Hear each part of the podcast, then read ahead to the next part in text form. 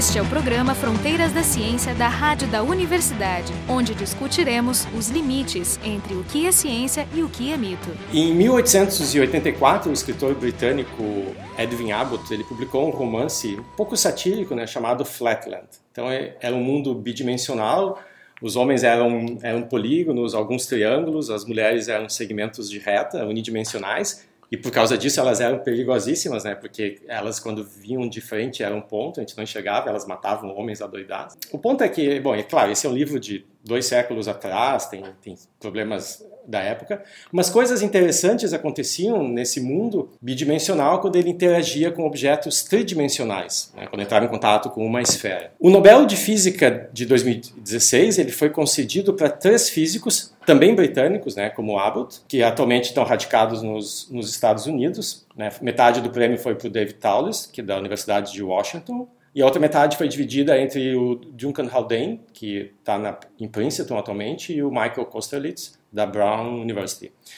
E eles descobriram, teoricamente, o que a gente chama de transições de fase topológicas e fases topológicas da matéria. E esses fenômenos eles surgem principalmente em sistemas bidimensionais ou muito finos. Então, de novo, a gente está no flatland. Então, para conversar sobre essa nova física que surge no mundo plano, né, embora não se limita a isso. O nosso convidado de hoje é o Enzo Granato, do INPE, que colaborou durante muitos anos com o Kosterlitz. E para conversar com ele, eu, Jefferson Renzon, a Carolina Brito e o Marco Diatti, todo mundo do Departamento de Física da URGS. Enzo, então eu queria começar te perguntando como é que tu acabou indo trabalhar com o Kosterlitz? Bom, o meu, o meu envolvimento né, com o professor Kosterlitz, na verdade, normalmente é chamado entre os amigos como Mike então eu vou me referir a ele como Mike. É, o, meu, o meu envolvimento com, com o Mike no doutoramento foi acidental. O meu, é, eu queria fazer doutoramento no exterior, isso em é, 1980, eu tinha terminado o meu mestrado é, aqui no INPE, na área experimental, trabalhando em semicondutores dopados, e a minha intenção era fazer o doutoramento na Brown University, porque tinha um visitante estrangeiro é, professor Sitchein, é, que na época me ofereceu essa oportunidade, facilitaria a aceitação com a Brown. É uma pessoa que eu colaboro até hoje, inclusive. Então, eu, eu fui para Brown é, com a bolsa do, com a bolsa do CNPq e a intenção era fazer um doutoramento na área de efeito quantizado. Esse é um assunto que eu estava interessado durante o meu mestrado e depois de ter feito os cursos básicos e passado um exame de qualificação, eu fui procurar orientador em física teórica. E o orientador que é, trabalhava nessa área não tinha disponibilidade de orientação. Então eu fui, basicamente, obrigado a procurar outras possibilidades. E aí o que tinha disponível era justamente fui, fui conversar com o professor Possens, não, Mike, ele tinha, ele tinha recentemente iniciado na profissão como professor da Brown. Né? Ele veio da Inglaterra para os Estados Unidos como fui professor. Então, ele tinha iniciado, ele, eu não sabia exatamente aquilo que ele fazia. Eu conversei com ele, ele trabalhava nessa área de física estatística, que era uma área que eu não tinha tanto interesse assim. Mas eu, ele, ele, se mostrou muito agradável, uma pessoa muito agradável de conversar, e eu acabei é, é, me tornando um dos seus é, orientados. Eu fui o, fui o terceiro orientado desse. Eu fui simultaneamente com outra pessoa. Isso foi na década de 80, né? Isso foi na década de 80. Teve algum overlap com o Almeida? Não, o, o Jairo de Almeida é, foi orientado do David Taulis. Ah, do Taulis, isso, tá. Eu, eu, pra mim, os dois estão tão próximos como pessoas é. que eu confundo é, um com o outro. tu acha? Isso, isso. Pra mim, são quase a mesma pessoa. Eu acho que quando o, o Jairo fez o doutoramento na Inglaterra, o, ele também trabalhou com o Kosterlitz, mas o Kosterlitz ele estava na Inglaterra na época. Eu acho que o Kosterlitz talvez tenha atuado como orientador. É, o, o Jairo ele começou. o Jairo foi formalmente é, orientando do David Towers. Ele trabalhou na área de spin glass. É isso. Os, os, trabalhos mais conhecidos do, do Jairo foram na, na questão da, da estabilidade da solução de réplicas né, nesses modelos de vidros, vidros de spin e foi com o Taulis. Depois acho que o Kosterlitz acabou passando por lá e eles também colaboraram, mas o trabalho principal foi com Foi Mas com Taules. Eu tenho uma pergunta. Tu, tu eras, em princípio, o teu, o teu, tu vinhas de uma área uh, experimental e o Mike, então vou chamar ele assim pelo apelido Já. também, já me senti íntima, ele era teórico, né? Então como é que foi essa transição? Ele, ele conseguia conversar bem com, com não, o experimental? Não foi, é, é para mim foi assim é, agradável, porque eu mesmo, não, mesmo durante o mestrado, eu sempre me envolvi mais com a parte Eu fiz a parte experimental, na época ela, ela tinha uma certa dificuldade, porque a gente não tinha equipamentos de caracterização, e eu, boa parte do tempo eu fiquei fazendo, na verdade, teoria. Eu desenvolvi modelos, tal, fiz os experimentos, fiz as interpretações, mas eu sempre tinha uma tendência mais para a parte teórica. Fiz a parte experimental, mas eu não, eu não tinha tanta habilidade né, quanto as outras pessoas que tinham. Então, o meu orientador da época, ele me colocou a limitação de que, eh, como eu era, na época, contratado na instituição, ele falou, não, você primeiro termina o mestrado e depois, no doutorado, você pode é, mudar se você se desejar. Então, eu fui para Brown e, e aí eu, eu fiquei livre, é, assim, para escolher. É, embora é, aqui no departamento tinha uma, uma, é, esse, esse ex-orientador uma, uma conexão com um dos pesquisadores experimentais na época que trabalhava em efeito Hall quantizado. Uhum. E, e, desde o início, quando eu comecei, esse professor, ele me colocou para estudar. Se você quiser fazer, ele sabia que eu estava querendo mudar de IF, se você quiser fazer experimental, aqui você já pode começar agora. Eu falei, não, eu quero pensar, e aí foi assim. Uhum. Depois de um ano, aí eu tomei a decisão de realmente é, mudar para a teórica. O foi agradável nesse sentido de aí não colocou nenhum obstáculo, simplesmente colocou o problema. Vamos, vamos transicionar um pouco para o que eles fizeram. Então, eu queria, queria, fazer uma outra pergunta histórica ainda. Né? O, o, o trabalho que a gente vai discutir principal do Costa Leitalis, que é conhecido hoje como a transição KT, às vezes na literatura é chamada de transição BKT, né? porque também teve a contribuição do Berezinski, que é um físico russo, que já faleceu. Pelas regras do, do Nobel, eles não premiam alguém que não, não esteja vivo, né? Então, a, eu queria começar te discutindo se tu acha que se o Berezinski tivesse vivo, ele teria compartilhado o prêmio, né? Já que porque na literatura realmente não existe consenso. Metade dos artigos chama KT, outra metade chama BKT. Então essa essa controvérsia é por causa de que as pessoas não acham que a contribuição do B, né, do Berezinski, seja tão importante quanto a do KT, do Costa de Taulis, ou é mais essa questão de que ele publicou provavelmente em russo, numa revista menos conhecida? Como é que tu vê essa questão? Acho difícil dizer, né? Mas é, é, uma, é uma questão que eu lembro ter ouvido várias vezes, né? Se eventualmente fosse dar um, um prêmio devido ao trabalho sobre a transição, e ele merecesse o prêmio também. Mas o fato é, é que a, o trabalho que o Costa e o, e o Taus fizeram é, eu acho que é mais significativo. É, muitas das ideias sobre esses defeitos topológicos aparecem nos artigos do, é, do Berezinski, sobre a possibilidade de que haveria uma transição é, no sistema que eles estavam investigando em duas dimensões, né, magnetos em duas dimensões, supercondutores.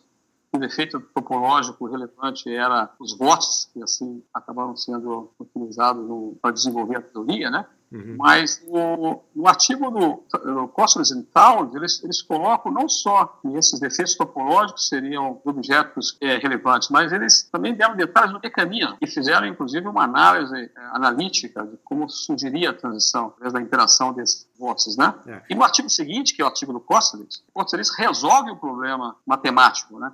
Ele pega um modelo em particular e ele é, resolve o problema da transição. Ele não só descreve como são as duas transições, a transição que ocorre em baixa temperatura, fase topológica, e a transição de, é, acima de uma certa temperatura, que é uma outra fase, mas ele obtém os expoentes críticos. Então ele descreve a, a transição em detalhes. Kosterlitz, ele era o mais teórico da dupla? Como é que é? Mais matemático? Os dois são teóricos. Bom, eu não tive eh, experiência com David Talos, né? Kosterlitz é um, é um teórico, mas que ele trabalha dando fazer interpretação de experimentos.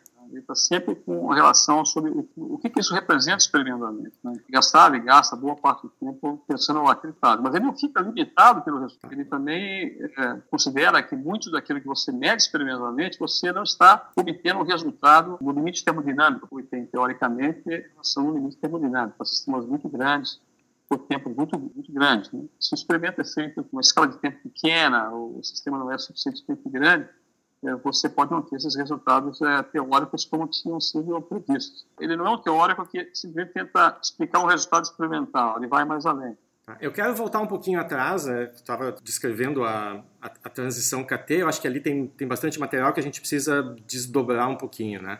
Então, essa, essa transição que eles elucidaram, propuseram um mecanismo, ela é diferente das transições de fase mais comuns, aquelas que a gente encontra na. Elas são classificadas em duas grandes categorias em função de algumas propriedades que elas têm. Né? Primeiro, a gente tem transições de fase de primeira ordem ou descontínuas, ou, na segunda categoria, as de segunda ordem ou contínuas. Né? Então, no primeiro caso, nas descontínuas ou de primeira ordem, a gente tem o que se chama de calor latente envolvido. É algum calor que é liberado ou absorvido nessa transição. Por exemplo, transição líquido-gás, quando a gente bota água na panela, bota a ferver, naquele momento que a água está borbulhando, a água está passando por uma transição de fase, tem gás, líquido, tudo coexistindo, né? Mesma coisa quando o gelo está gelo tá derretendo. Então, isso é um exemplo de transição de primeira ordem, descontínua, porque tem algumas quantidades que são interessantes do ponto de vista termodinâmico que sofrem mudanças abruptas né, no, no, no valor delas. Depois a gente tem as transições de, do segundo tipo, né, as transições de fase contínuas, que são, na verdade, as contínuas são as mais raras, né? Porque as pessoas estão acostumadas com transição sempre Isso. envolvendo água, né? É. Essa que a gente está acostumado, e a, e a que envolve água é descontínua. Isso, a, a contínua seria, um exemplo seria o caso de uma transição uh, que a gente chama ferromagnética, que se vocês pegam um, um ímã e começam a esquentar, esquentar, chega numa temperatura que ele perde as propriedades Um ímã de ferro, né? Que isso, ferro isso, imantado. Isso. Então, em todas essas transições, existe algum parâmetro, temperatura, pressão, alguma outra coisa mais bizarra, que o, a pessoa que está fazendo o experimento né, tem algum controle, essa quantidade varia e o sistema passa por essa transição. No caso da KT, a gente tem uma transição que não se encaixa em nenhuma dessas, dessas categorias. Então, eu queria que a gente discutisse um pouco as características, o que, que tem de novo, de novidade nessa, nessa transição? A transição Costa-Staus é, ocorre é, em duas dimensões. É, sistemas que têm a assim chamada simetria contínua, né? simetrias onde, você, onde a energia do sistema não muda se você faz transformações é, pequenas é, no sistema. Né? E essas duas propriedades é que acabam é, favorecendo essa, essa fase assim chamada fase topológica. Né? É, na transição Foster-Stauss, você, ela pode ocorrer de várias maneiras, em várias situações, mas a, é, a mais clássica ocorre, por exemplo, em um filme fino supercondutor. À medida que você abaixa a temperatura, o material passa de uma fase que a resistência é diferente de zero, ou seja, você passa a corrente dissipa energia, e, é, à medida que você abaixa a temperatura, existe uma temperatura em que ele vai para uma fase supercondutora, onde você, você você passar corrente não, é, não, não dissipa energia. É um filme é. metálico, né? É como se fosse uma, uma camada muito, assim, muito fina de metal sobre uma superfície. É, não, não, não necessariamente sobre uma superfície, pode ser um filme fino. Simplesmente. Geralmente, para você conseguir esses filmes finos, você deposita sobre um substrato, isso é verdade. Isso. Mas... E aí, aí ele, é, ele é metálico, condutor, mas à medida que a gente vai baixando a temperatura, ele sofre essa transição. É, e, mas do ponto de vista daquelas, daquelas uh, fases clássicas, né, ele, ele continua um sólido, só que ele muda suas propriedades elétricas. É, a diferença é, de caracterização de uma transição normal é que, é, em duas dimensões, essa transição de fase é uma transição de fase peculiar, porque você, é, se esperava, e isso foi o que motivou é, o trabalho deles, é que em filmes finos, o sistema não seria supercondutor, não teria uma transição de fase. Isso porque numa transição de fase em que não é um filme fino, é um, um sistema um filme muito grosso, ah, quando ocorre a transição supercondutora, é, o, existe um parâmetro de ordem, existe um, é, uma quantidade chamada parâmetro de ordem que é diferente de zero. Assim como na transição de líquido para sólido, existe um parâmetro de ordem que descreve a transição, no caso é a periodicidade. No líquido é, não há periodicidade, os átomos não se arranjam de maneira periódica. E quando sofre a transição de líquido para sólido, o sólido cristalino tem uma certa periodicidade. Então, o parâmetro de ordem que descreve essa transição é o parâmetro de ordem que descreve essa periodicidade. Existe uma periodicidade na fase sólida e não existe uma periodicidade na fase líquida. Né? E no caso da transição é, sólido-líquido, volumétrica, a transição de primeira ordem. A quantidade que descreve essas duas fases tem descontinuidade, no caso é a densidade. Né? Então, no caso do supercondutor, esse parâmetro de ordem é, é como se fosse uma função de onda, né?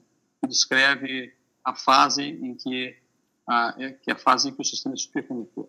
Para um filme é, bidimensional, o que se conhecia na época é, era que é, esse parâmetro de ordem era zero em qualquer temperatura, devido a flutuações. Né? Flutuações provocavam é, defeitos no sistema e não teria é, supercondutividade.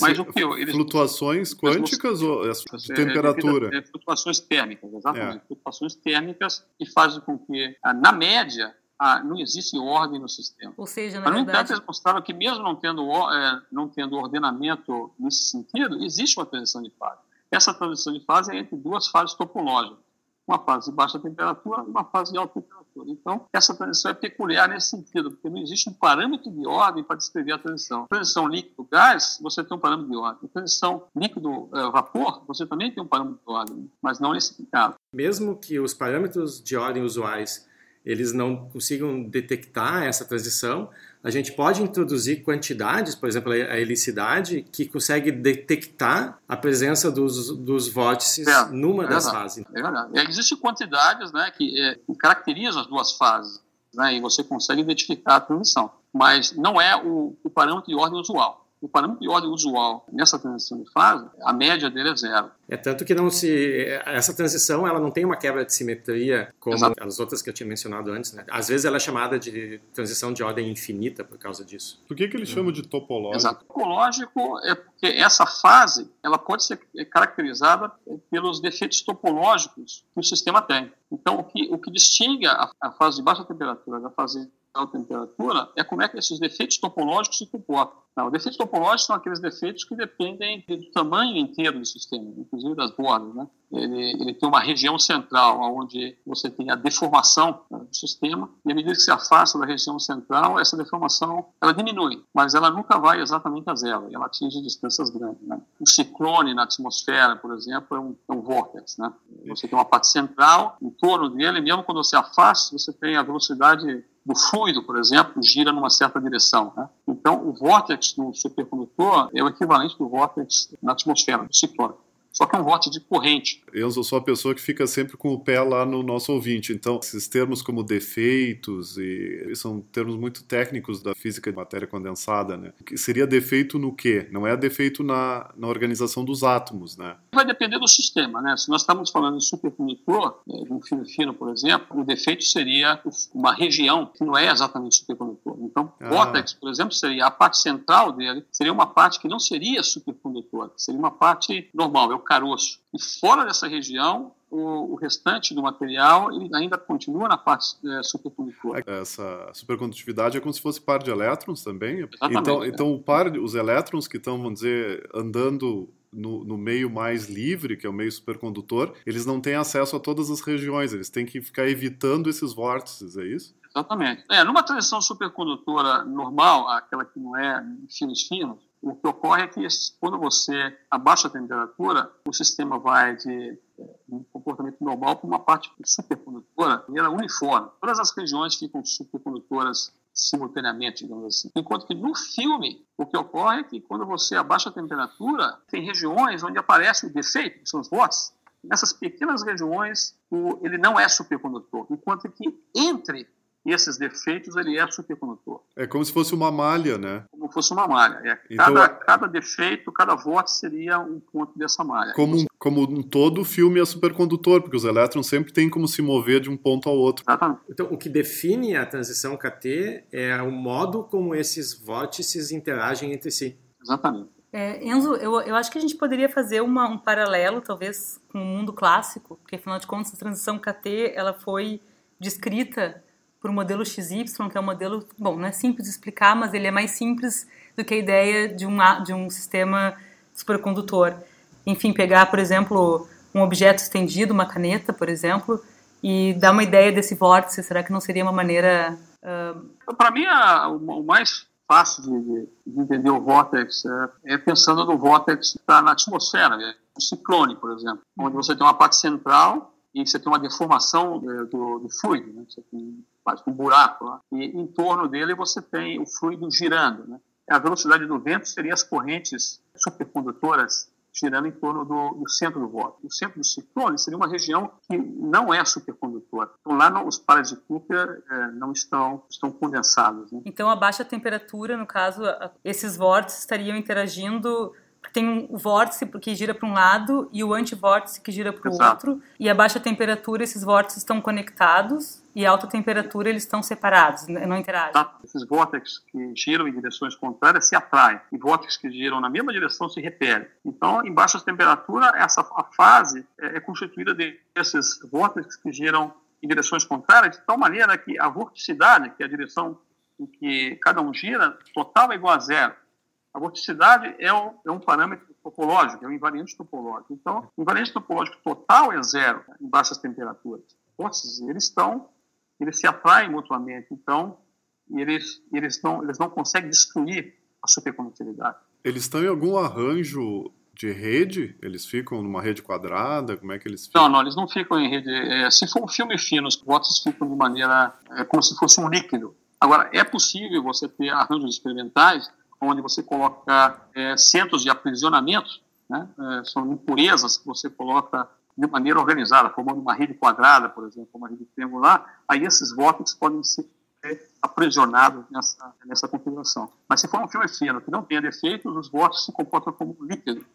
Então a imagem que a gente pode fazer dessa transição é que existem efeitos coletivos, né, que uma partícula, um espinho, que quer que seja o elemento daquele sistema, não possui, mas que coletivamente, por exemplo, eles formam esse, esse vórtice.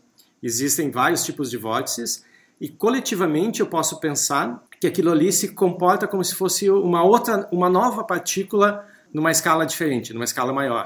Né? Existe uma analogia, como tu disseste, que se os vórtices giram em sentidos contrários, eles se atraem, se giram no sentido do mesmo sentido ele se repele. Então existe uma analogia com cargas. E a, a teoria KT é como se eu tivesse um sistema efetivo de cargas interagindo pelo famoso potencial colombiano, que, que a gente aprende até no, no colégio, só que é um potencial colombiano em duas dimensões. Então ele tem uma forma um pouquinho diferente né, do que do que três dimensões. É isso, né? Essa é a imagem que a gente é isso aí. Exatamente a maneira como o Costelis resolveu o problema foi usando essa imagem. Quer dizer, ele, ele descreve a, a transição de fase em termos desses defeitos. Isso. Então, quando a é. gente tem temperatura... É, e aí você acha a solução em termos dos defeitos. Então, esse, essa abordagem de descrever a transição de fase e as fases em termos dos defeitos é, é uma das... É, é uma das, uma, um dos grandes avanços que eles fizeram do ponto de vista teórico. E essa maneira de resolver o problema, ela, ela se estende para várias outras aplicações que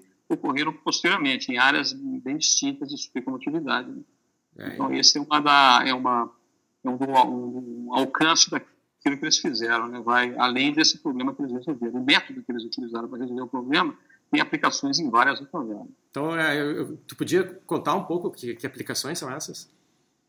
Bom, então, originalmente, o, o trabalho que é, como é descrito né, no, no artigo de Aulas, em que o Berezinski também deu várias ideias iniciais, é, é, que naquela época havia essa questão. Tudo parecia que para filmes finos não haveria supercondutividade, né?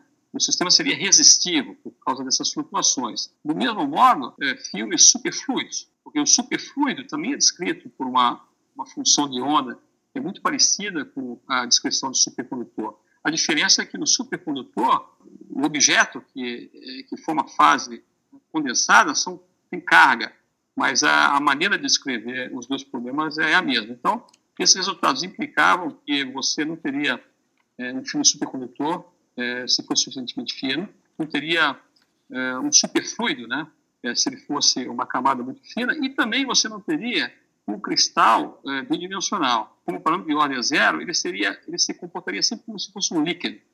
Então, é, cristais, é, cristais bidimensionais, eles já podiam, naquela época, ser realizados experimentalmente, depositando gases atômicos sobre superfície. Então, segundo a expectativa que se tinha na época, nesse, essa camada bidimensional cristalina não seria um cristal perfeito, no sentido que os átomos não estariam em uma posição periódica e se comportariam é, se você é, quisesse é, medidas adequadas, se comportaria como líquido. Então, é, essas três, esses três tipos de problemas, todos foram é, considerados no, no artigo do, do Costa no sentido de, de dizer que, na verdade, existe uma transição e que essa transição é causada por esses defeitos topológicos. No caso dos supercondutores superfluido, o defeito topológico são esses vórtices. No, no, caso do supercondutor, é um vórtice de corrente elétrica. No caso do superfluido, é um vórtice de, é, do fluido. No caso de um, um cristal bidimensional, o, o, papel desempenhado pelos vórtices é desempenhado pelas deslocações, que são defeitos na ordem cristalina de um cristal. E esses defeitos se comportam como vórtices.